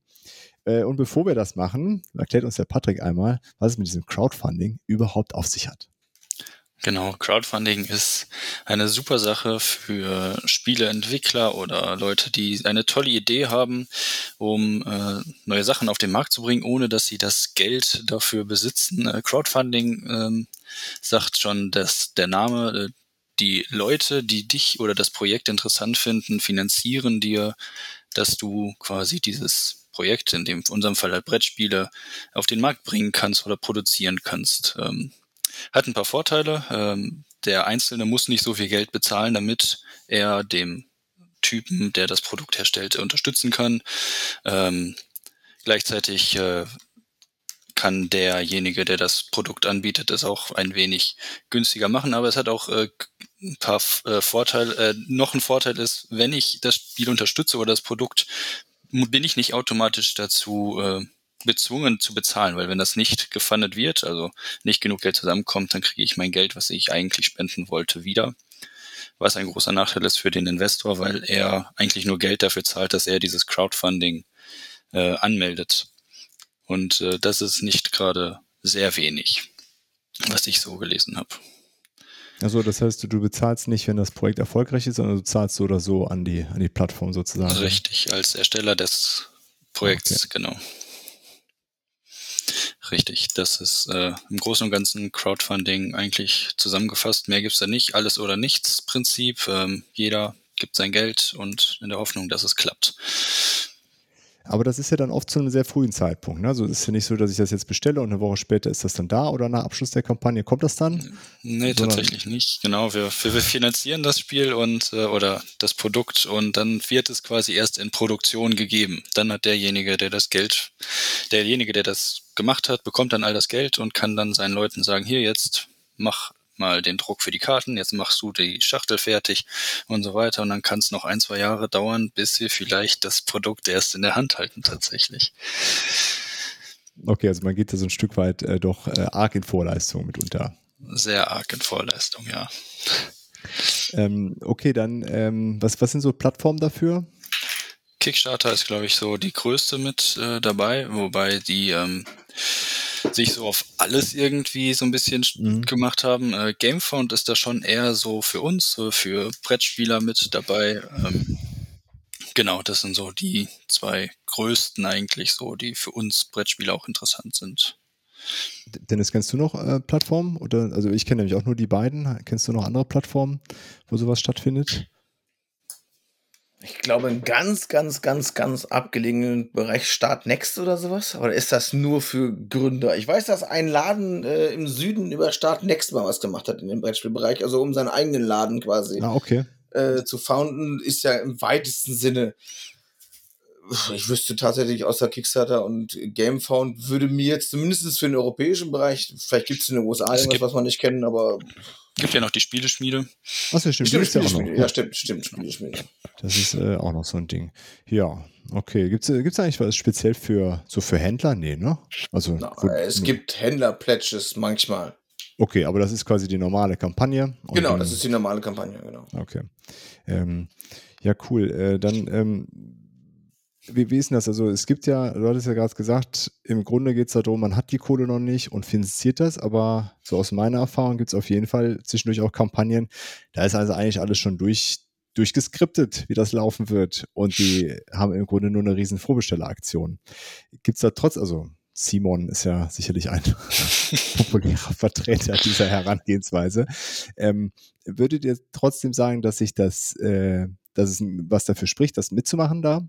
Also statt einfach nur vorzubestellen, gibt es da irgendwie äh, Anreize, trotzdem das über Kickstarter zu machen zum Beispiel? Großer Anreiz ist diese Extra-Produkte, vielleicht die im Retail dann nicht mehr äh, zu, vorhanden sind. Zum Beispiel, dass man halt tolle Miniaturen dabei hat, die im Retail dann nur noch irgendwelche Meeples sind oder äh, Standys, die man daraus gemacht hat. Es dann gibt's ähm, irgendwelche tollen, besonderen Deluxe-Erweiterungen. Dann ist das Spiel nicht auf einer Plast aus einem Pappboard, sondern aus irgendeinem Glaszeugs gemacht oder irgendwie so ein Blödsinn. Da können dann die, die das Spiel dann oder fanden wollen, ähm, sich so ein bisschen noch mal ein Zeug legen und den Leuten tollere Sachen geben, die man später nicht mehr bekommt, damit es als Anreiz halt für die Leute, dass sie das dann doch finanzieren. Okay, verstehe. Ähm, wie ist denn das mit, äh, also man, man gibt ja dann so einen Preis da, also da steht ja dann diese, diese verschiedenen äh, Pledge-Level oder wie sie genannt werden, ne, die man dann mhm. auswählen kann. Von einem Dollar hatten wir eben gehört bis All-In, ne? Ist ja da verschiedenes dabei. Sind das dann alle Kosten, die auf einen zukommen oder muss man da so ein bisschen, also für Leute, die das vielleicht noch nie gemacht haben und das mal machen möchten, gibt es da irgendwelche Kosten, auf die sie vielleicht noch achten sollten? Ist das schon Versandkosten? Ah, die sind nämlich noch nicht da drin. Ne? Die sind da noch nicht drin, genau. Genau. Äh, ist das mit Steuern? Einfuhr das, kommt zum Teil, kommt drauf an, wo es herkommt, kommt Einfuhr auch noch mit drauf. Okay, okay. Also alle, die es noch nicht gemacht haben, da kommen noch ein paar Kosten äh, im Zweifel äh, hinzu. Und die sind auch nicht immer ganz so optimal ausgewiesen. Ne? Also es ist genau. sehr unterschiedlich, äh, wer die Kampagne gestartet hat, würde ich sagen. Ja, um, die ähm. meisten haben so eine schöne Tabelle immer mit dabei, je nachdem, aus welchem Land man kommt. Die und die Größe fürs Paket steht das da mal bei, aber ja, ist meist äh, eher versteckt da im unteren Teil der Kampagne. Ja. Gut, aber sollte man vielleicht einmal trotzdem komplett drüber scrollen und nicht äh, nur, wenn man das Video oben gesehen hat, äh, direkt äh, all in gehen. Äh, würdet ihr, würdet ihr, habt ihr irgendwelche Tipps? Also sagen wir jetzt, also für Leute, die das dauernd machen, die brauchen sicherlich keine Tipps, aber wenn jetzt jemand sagt, okay, ich, ich habe da mal Bock drauf, ich habe da was bei Kickstarter gesehen oder bei Gamefound, wo ich äh, was, was spannend klingt, hättet ihr so ein paar Ratschläge, worauf man achten sollte äh, bei so einer Kampagne? Um zu sehen, ob das ein seriöses Ding ist, ob das Erfolgsversprechen ist, wie man da so ein bisschen vorgeht. Wie, wie geht ihr da selber vor? Dennis, gerne. Ja, äh, wie gesagt, das, ich, ich glaube auch das ist wieder ein sehr breites, großes Thema, wo man, also wo diese eine Frage ganz schön schwierig zu beantworten ist, weil A, Entschuldigung. Hast du, nee, nee, alles gut. Ich, ich versuche das auch kurz zu fassen ähm, und, und äh, so, so leicht wie möglich zu, zu erklären. Also es gibt meiner Meinung nach immer weniger kleinere ähm, Publisher oder, oder Autoren, die den Weg gehen und immer mehr große. Mhm. Beim Großen braucht man, glaube ich, fast keine Angst haben, dass man das, äh, dass das Ding in die Hose geht. Also wie gesagt, bei Cool Many oder bei Awaken Dreams, bei Gamefound oder was weiß ich, was da jetzt alles so unterwegs ist. Ich würde sagen, also bei 80 Prozent locker braucht man von vornherein keine Angst haben, dass da irgendwas schief geht. Ähm, die anderen 20 Prozent musst halt immer gucken, so, so wie, wie, ähm, gerade, also bei Gamefoot habe ich noch nicht so viel gemacht, kann ich nicht so viel zu sagen. Also gerade bei Kickstarter ähm, schreibt der Publisher oder der Autor relativ viele äh, Updates da rein, antwortet der schnell auf die Fragen. Das ist, würde ich auf den ersten Blick immer sagen, antwortet der viel, ist das zumindest jemand, der sich Mühe gibt. Ob das dann nachher alles so klappt oder nicht klappt, ist es was anderes. Wo man, wenn man noch nie gemacht hat, äh, man sollte nicht in den äh, damals eBay Goldrausch auf alles bieten, was geht, ähm, sondern sich wirklich, meistens brauche ich wirklich äh, 98 Erweiterungen, die eigentlich nichts mehr machen als das Grundspiel. Das ist so, aber glaube ich schon eher der Kauf erstmal, kauf zwei, dreimal all in, dann, dann weiß jeder, was man meint. Muss man, glaube ich, auch mal gemacht haben, äh, ein Metapaket nach Hause zu kriegen und zu wissen, das brauche ich eigentlich alles gar nicht. Ähm, und halt komplett unrealistische Dinge würde ich halt auch die Finger von lassen. Wenn dann ein Miniaturen-Kickstarter ist, der bombastisch aussieht, 35 Miniaturen hat äh, und was weiß ich was, 40 Stunden Gameplay in der Kampagne oder was weiß ich was, ähm, und das ganze Ding soll nur 50 Euro kosten, würde ich zumindest erstmal stutzig werden. Okay. Ne, ist ja auch so, wenn du jetzt, sag mal, irgendwo in, zum Autohändler gehst und äh, willst den Mercedes kaufen, der kostet, äh, jeder weiß, das Ding kostet wesentlich mehr und der kostet nur noch 5000 Euro den kaufst du ja auch nicht blind. Also, ne, ja. also das ist halt nichts anderes wie in der anderen realen Welt halt auch. Ähm, aber ich glaube, im Großen und Ganzen habe ich, glaube ich, nur von ein, zwei Projekten mal gehört, wo die wirklich dann während es schon finanziert war, pleite gegangen sind. Es kann mal vorkommen, dass es vier Jahre dauert und dann irgendwie auch Schimmel im Karton ist oder sowas, was irgendwie letztes Jahr mal war. Aber das weißt du vorher nicht. Ne? Aber ich glaube, wenn du das Geld dafür bereit bist auszugeben, dann sollte man es auch einfach machen. Okay, cool. Patrick, hast du noch irgendwelche äh, Tipps? Ja, zu der Gamefound-Sache von Dennis noch. Ähm, tatsächlich, jetzt, ich habe ja Lord of Ragnarok da gebackt, da kriege ich fast wöchentlich erstmal ein Update, wie das aussieht. Und die haben auch sehr viele Community-Sachen zu den Miniaturen gemacht, äh, von wegen, welche möchtet ihr tatsächlich haben. Da wurden dann immer Umfragen gestellt, also kann Awaken Realms äh, der einzige sein, kann jetzt ein Glücksfall sein bei mir, ähm, aber da ist schon sehr viel Interaktion auch jetzt gewesen. Ja, kann da kann man schon sagen, die sind, die ist sehr, sehr gut aufgestellt. Äh, genau. Rams, ja. Die, die genau. kriege ich übrigens auch die E-Mails, weil ich mich damals für die Kampagne registriert hatte. Seitdem jedes Mal jede Woche denke, ach verdammt. ja äh, Tipps in dem Sinne ähm, nicht blenden lassen von tollen äh, Bildern, die man da sieht, erstmal. Mhm. Ähm, die versuchen natürlich das ganze Spiel so toll wie möglich darzustellen. Alles wird erstmal ähm, bis ins Unendliche hochgemodelt, sage ich mal, am PC, dass diese Miniaturen auch ganz wunderbar aussehen und das alles so episch wie möglich aussieht. Ähm, da sollte man sich schon nochmal vielleicht an ein, zwei Stellen informieren. Die meisten haben ja auch schon Videos äh, online auf deren Seiten, äh, von Leuten, die das rezensiert haben. Also da gibt es dann schon einige Sachen, wie man das auch mal live dann sieht, das Produkt ähm, und schon mal so die ersten zwei, drei Meinungen darüber hört. Genau. Ja, cool. So, dann, äh, Patrick, bleiben wir direkt bei dir, weil du bist ja selber angehender Spieleautor. Äh, wie, wie ist das für dich? Äh, hast du dich damit schon beschäftigt mit dem Thema, das darüber zu machen, so eine Kampagne zu machen? Ich habe mich schon beschäftigt damit, genau. Ähm, ich habe mich noch nicht ganz genau mit den Preisen äh, auseinandergesetzt. Ich weiß nur, dass wenn ich das mache, dass es erstmal sehr viel Geld kosten wird und ähm, dass es quasi auch äh, finanziert werden muss für mich, sonst äh, verkacke ich es quasi und werde es nicht nochmal auf den Markt bringen. Deswegen ist es noch für mich sehr schwierig, wenn ich nicht merke, für mich das Signal von der Community, das wird was, die wollen das alle, ähm, ob ich das dann wirklich über Kickstarter mache oder Gamefound oder nicht doch lieber in einen Verlag gehe und das machen. Das irgendwie, das soll schon sehr teuer sein und da habe ich auch schon mit ein, zwei Leuten geredet, die halt verkackt haben. Der Kickstarter ging nicht ganz durch und dann wurde es auch einfach nichts, obwohl das Spiel halt eigentlich super war. Da mussten sie halt schon dann einfach aufgeben mit dieser ganzen Geschichte. Okay, also ist das, würdest du schon sagen, das Risiko für gerade so kleinere Autoren, die, die irgendwie alleine sind oder in so einem ganz kleinen Team, ist das Risiko schon deutlich höher als für äh, etablierte Verlage, die es im Grunde dann als eine Vorbestellaktion nutzen. Auf jeden Fall, genau, ja. Also da möchte ich äh, für mich auf jeden Fall, wenn das Spiel jetzt endlich mal einen Status hat, wo ich sage, hier, komm, ich zeige euch das jetzt und ihr dürft jetzt alle mal gucken und ganz geil drauf werden, ähm, da will ich erst für mich auch wirklich hundertprozentig wissen, das wird was, ansonsten gehe ich da auf keinen Fall rein. Okay. Ja, spannend. Bin ich mal gespannt, was du da in Zukunft noch zu berichten hast. ich auch. ähm, ja, und dann äh, nochmal Dennis so als aus Sicht äh, äh, als Einzel Einzelhändler. Äh, ich habe jetzt in der, in der Vorrecherche gesehen, 2020 äh, ist im Tabletop-Bereich wohlgemerkt bei Kickstarter über 230 Millionen äh, gefundet worden. Im Vergleich dazu, äh, die, äh, die im Videospielebereich sind es irgendwie 23 Millionen gewesen. Also der Tabletop-Bereich explodiert da äh, scheinbar ganz gut bei denen. Ähm, und das sind natürlich dann auch Sachen, die schon in Retail kommen, also so ein Frosthaven zum Beispiel, was irgendwie immer noch äh, eine der ganz, der ganz großen Kampagnen aus dem Bereich ist, wird es ja als Retail-Version geben mhm. und auch andere Sachen, so von Simon. Ähm, aber trotzdem ist das ja viel Zeug, was, äh, was die Leute nicht im Einzelhandel kaufen. Gerade äh, so, so diese, diese Sachen.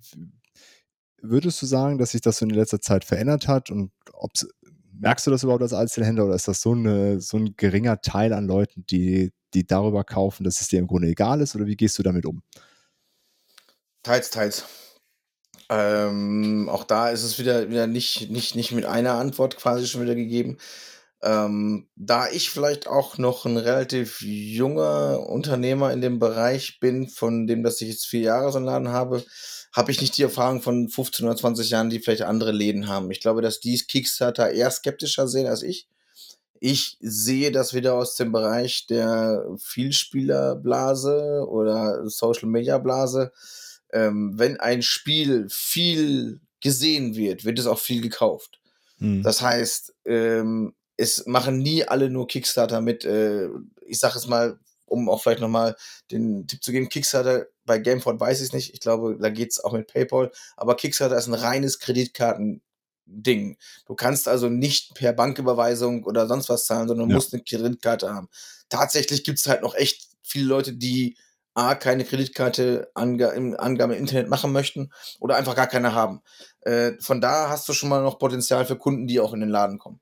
Mhm. Ähm, dann da ich ähm, auch da schon mit, mit vielen drüber gequatscht haben, die auch wirklich viele Projekte gemacht haben. Auch, ich weiß nicht, ob es noch das Größte ist, hier mit den Godot-Jungs bin ich ganz gut ähm, bekannt. Und ähm, ähm, es ist ja so, dass diese ganze Kampagne ja weltweit geht. Das heißt, du hast den deutschen Markt ja nur zum kleinen ja. Teil äh, äh, abgebildet.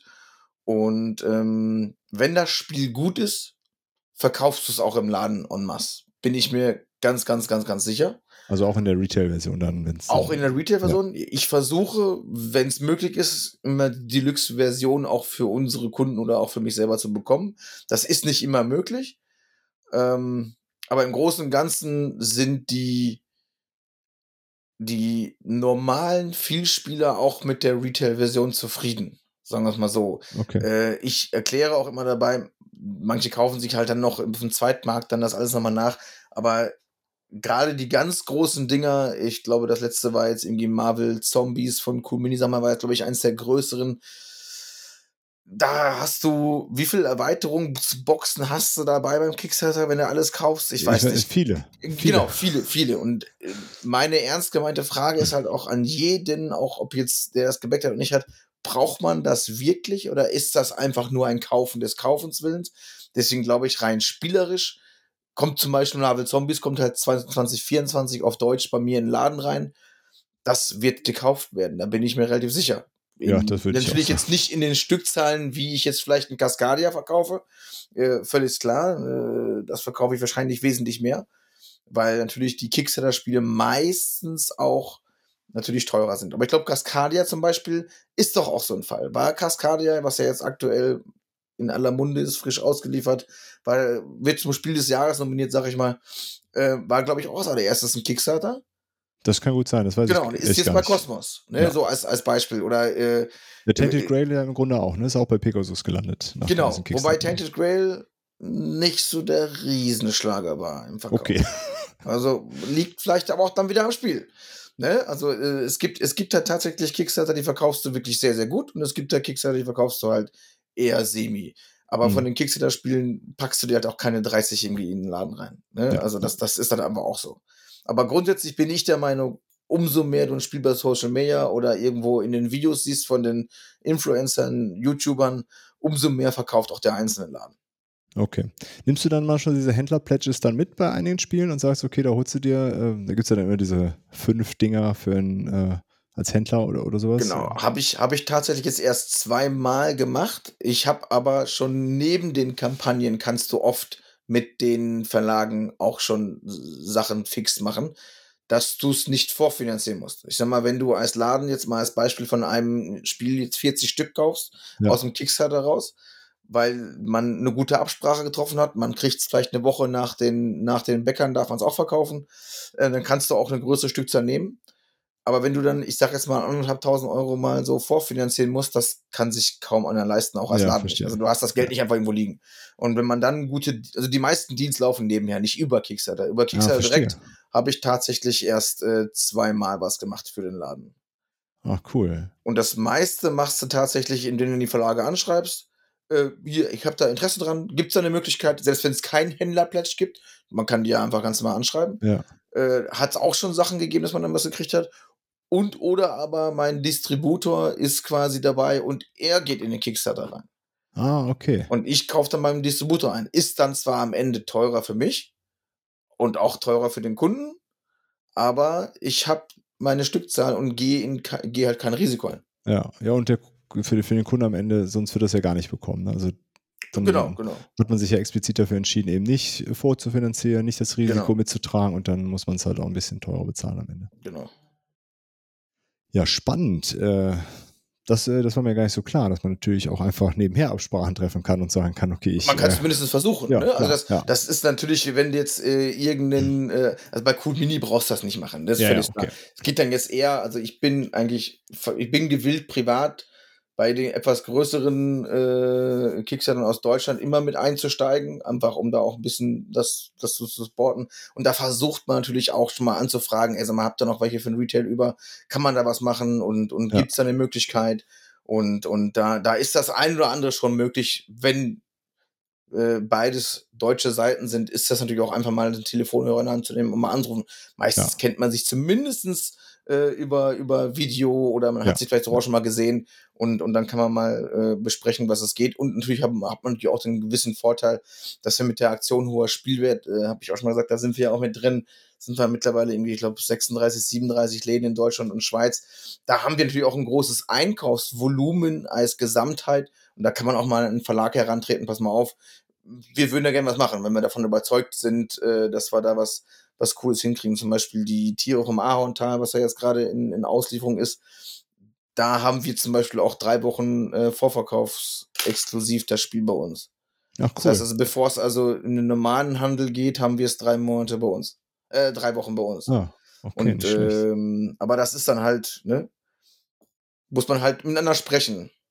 Aber das ist jetzt natürlich, äh, als, als, als Gemeinsamkeit ist das natürlich jetzt kein Standardding. Also mit Kickstarter machen wir als Gemeinschaft nicht viel, sondern da ist dann bei mir, wie gesagt, teils, teils. Du schreibst den Verlag an, du gehst mit rein oder dein Distributor hat es halt frühzeitig auf, auf Lager schon, schon, schon, schon drin und du bestellst es da. Also die drei Möglichkeiten gibt's, wobei ich sage, dass der Distributor die das meiste, was ich anwende, ist.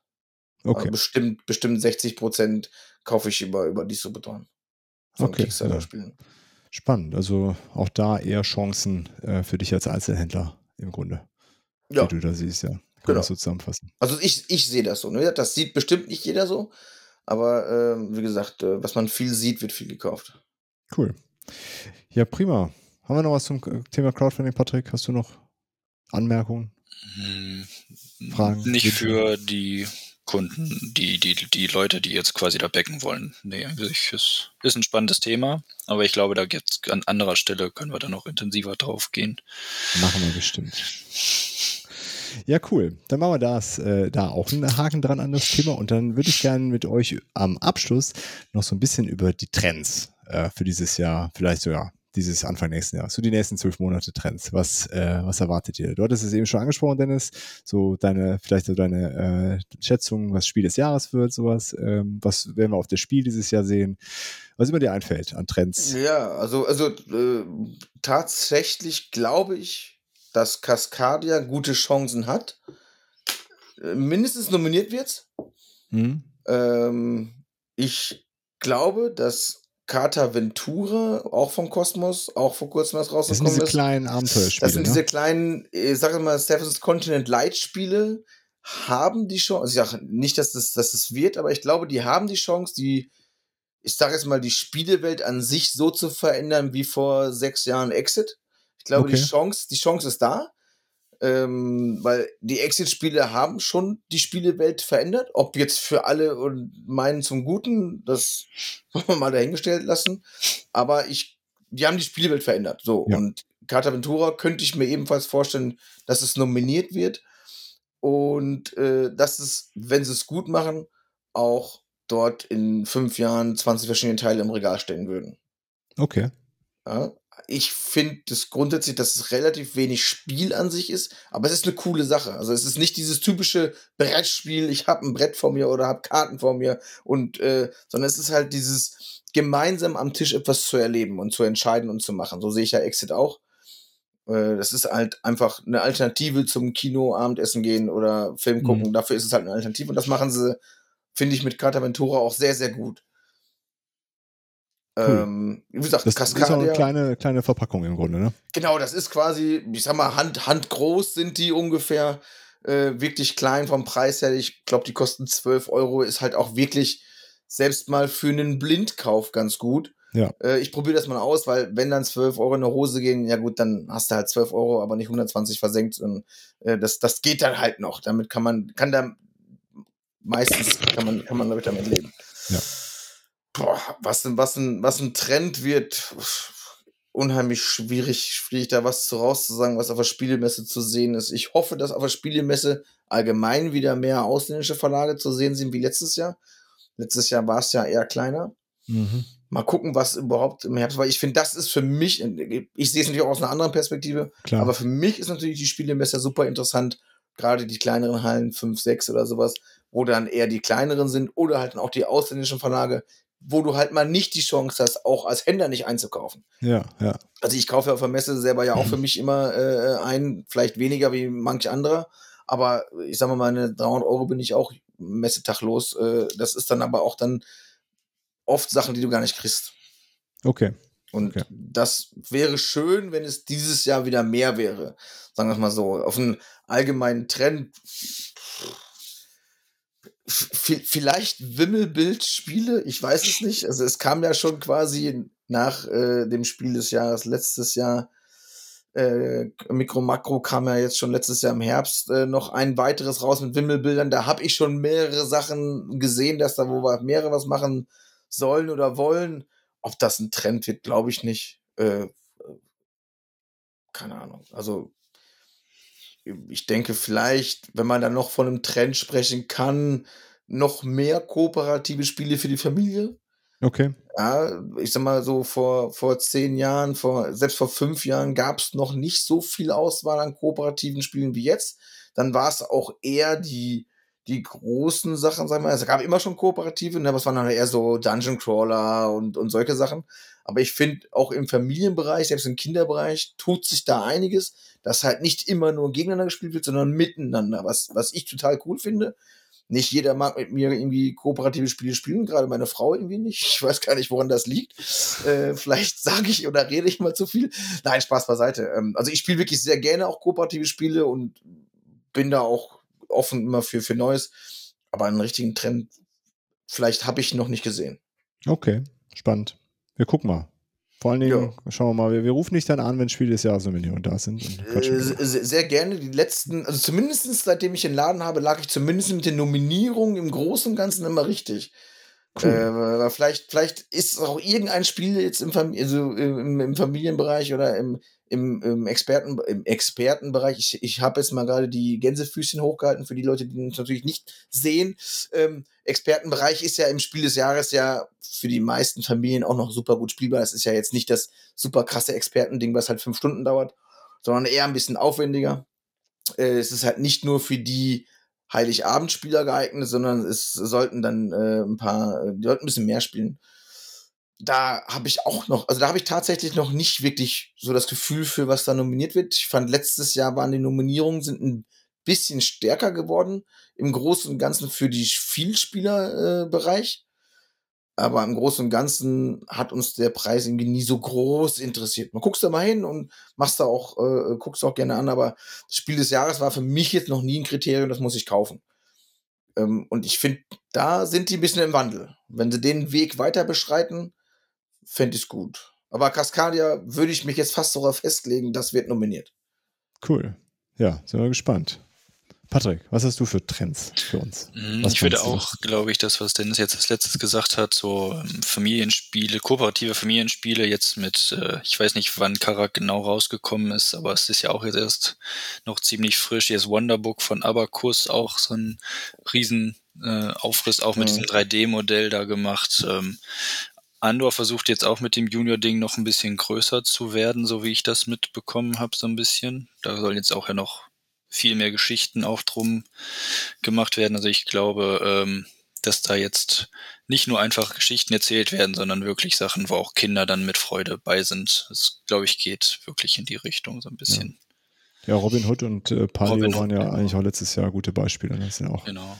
äh, eher nicht so, also eben keine Dungeon Crawler und sehr familienfreundlich beide im Grunde. Ne? Genau. Ich glaube, ich glaub, bei den Nominierungen für Spiel des Jahres waren sogar alle drei letztes Jahr äh, kooperativ. Ne? Es war ja äh, Micro Macro ist kooperativ, Robin Hood ist kooperativ und Zombie Teens ist auch kooperativ. Stimmt, dann ja, die waren alle sogar, ja. Dann im, im, mhm. im Expertenbereich, Paleo äh, äh, kooperativ. Äh, Anak war gegeneinander und äh, Dingens auch hier ja, fantastische, fantastische Reiche. Reiche ne? Also von, von sechs Nominierten im Ki Kinderbereich, ich hab's nicht mehr auf dem Schirm, Dragomino ist es geworden. Ich ja. glaube, das ist nicht kooperativ. Ähm, oder ist, ich weiß es wirklich nicht. Kein ähm, aber, aber, ja, ne? aber von, von sechs Familienspiel, Expertenspiel nominierten waren vier kooperativ. Oder müsste man die letzten Jahre mal gucken, wie das, wann das mehr geworden ist. Kann ich mich nicht daran erinnern, dass die letzten Jahre so viele nominierte Kooperative dabei sind. Aber ich finde das ein cooler Weg und, oder was heißt ein cooler Weg? Vielleicht war es auch einfach nur das Spielejahr, ne? Ja, äh, ich finde das, ich finde das cool, ähm, weil ich glaube, vielleicht tun sich Familien einfach auch schwer zu Hause zu spielen, wenn dann der Dötz zu Hause mit äh, acht oder mit, mit neun das Verlieren noch nicht so gut kann. Und dann ist man, also ich finde, man sollte auch mit Kindern ehrgeizig sein. Man darf Kinder nicht gewinnen lassen. Ähm, und so ein kooperatives Ding hält vielleicht die Familie noch mehr am Spielen, weil es einfach weniger Stress gibt, weil entweder gewinnen wir gemeinsam oder wir verlieren dann gemeinsam. Ne? Es ist halt nicht so, dass der, der Vater einfach aufs Teufel komm raus gewinnt äh, und äh, der Kleine keine Lust mehr hat, sondern wenn, dann verlieren sie gemeinsam. Und das ist vielleicht für Familien auch sogar super interessant. Ja, und da, da steht das, Erle das gemeinsame Erlebnis dann, genau, äh, genau, im Vordergrund. Ne? Genau. Ja, cool. Äh, Patrick, noch sonst noch irgendwelche Sachen, die, die du äh, oder dir wünschst, äh, von mir aus auch? Darauf wünscht, wenn ich es mir wünschen kann. Ähm, ich weiß, dass bald nach dem hundertsten Anlauf, glaube ich, jetzt äh, bei äh, oder warte ich schon seit längerem drauf. Es wurde mal bei Boardgamebox angeteasert im Shop, bei denen ein ägyptisches äh, Spiel geht um Mumien und so ein Blödsinn. Also das stehe ich ja eher drauf. Ich hoffe, dass mehr so auch in Richtung Horror mal mehr so ein paar Spiele rauskommen. Arkham Horror mäßig. Jetzt nicht unbedingt als Thema. Finde ich spannend. Will ich, finde ich auch super cool, aber mal auch mehr andere Spiele, die in diese Richtung thematisch gehen. Finde ich auch mal ganz nett, ja. Cool. Ja, ich, äh, ich kann mich im Grunde mehr oder weniger bei euch beiden anschließen. So, äh, so sonst einen großen Trend, äh, Trendantenne habe ich nämlich gar nicht so richtig. Äh, Cascadia habe ich auch so mitbekommen. Scheint ein ganz heißer Anwärter aufs Spiel des Jahres zu sein. Ähm, ja, und ich, äh, ich hoffe einfach mehr auch wieder auf Events und äh, in echt spielen. Das, ähm, das ist so mein, meine Hoffnung zumindest. Ja, cool. Ansonsten, soll sonst noch jemand irgendwas hinzuzufügen, was, äh, was so auf uns zukommt? Nee, hm. prima. Zum, zum ja. Thema Horrorspiele kann ich äh, bei GameFound läuft ja gerade Lobotomie 2, da kannst du ja mal angucken. Das habe ich, ich auch schon angeguckt, ja. Ja, ja, weil Freitagabend komme ich in den Genuss, weil der, der Potti kommt äh, ja übers Wochenende, weil wir den Ladengeburtstag haben, äh, wieder zu uns nach Hause und wir spielen tatsächlich. Er hat das zu Hause und bringt mir das mit und wir zocken das zusammen, den ersten Teil. Äh, ich bin da sehr, sehr gespannt drauf, weil das ja auch zum Beispiel beim zweiten Mal nur mit horrenden Preisen zu bekommen ist. Äh, mhm. bin sehr gespannt drauf, ob es zu Recht zu teuer ist. Und, aber dann könnte man jetzt nämlich, wo wir dann nämlich den, den Bogen wieder zu Kickstarter kriegen oder zu Gamefound, aktuell Lobotomie 2 bei Gamefound habe ich auch auf dem Schirm und ich könnte mir vorstellen, dass das das nächste ist, was ich becken würde. Ist auf jeden Fall auch auf meiner Watchlist drauf. Ja. ja. Cool. Ich habe das an anderer Stelle oft genug wiederholt. Horror ist nicht so mein Ding, daher bin ich gespannt, was ihr dann berichtet. Ja, cool. Dann kommen wir langsam hier zum Ende. Und als Autofrage äh, hatten wir uns überlegt, ähm, passend zum, zum Hauptthema heute, äh, was ist das letzte, was wir im Fachhandel gekauft haben? Der Patrick darf anfangen. Ich habe als allerletztes ein Geburtstagsgeschenk gekauft äh, für Harry Potter Kampf um Hogwarts. Ähm, die zweite Erweiterung war es für mich. Ich glaube, es ist aber die erste Erweiterung, die rausgekommen ist. Ähm, ist die Erweiterung mit, äh, wie heißt sie, Luna Lovegood. Okay, genau. Cool.